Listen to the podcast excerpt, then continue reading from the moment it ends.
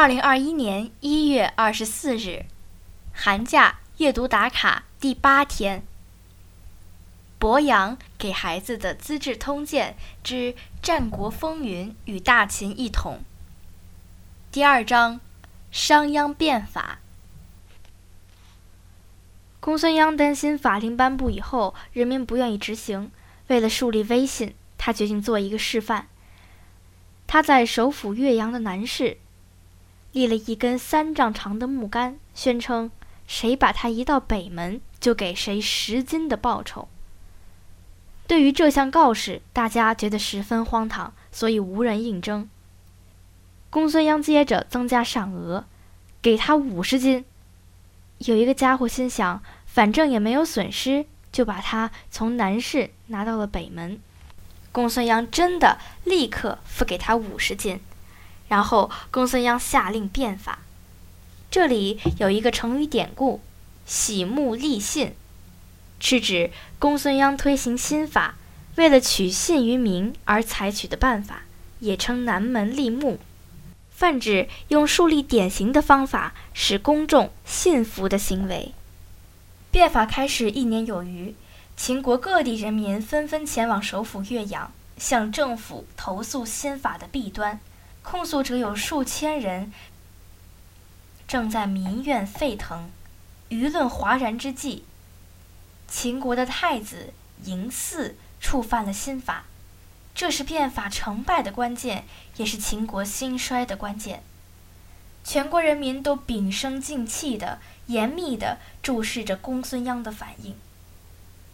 公孙鞅态度坚决，说。法令之所以会丧失威严，主要是因为有权势的人物破坏它。太子是国君的合法继承人，不能让他接受刑罚，但那些有责任教导太子的人必须承担责任。他下令逮捕了太子的师傅赢钱，割去了他的鼻子，又逮捕了皇家教师公孙贾，在他脸上刻字。公孙鞅的这个雷霆般的举措，把全国都镇住了。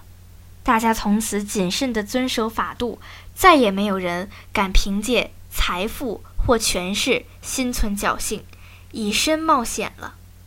十年之间，秦国一跃成为当时的强国。公元前三五零年，公孙鞅在咸阳修筑城防，并兴建宫殿。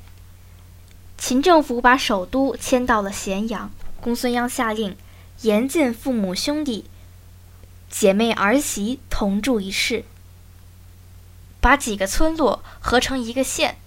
合并后，秦国共有三十一个县，县里设置县长和文书，由国君直接任命。废除井田制度，允许土地的自由买卖，制定新的衡量标准，统一斗。胡丈尺。公元前三四八年，公孙鞅颁布新的税务法，即日执行。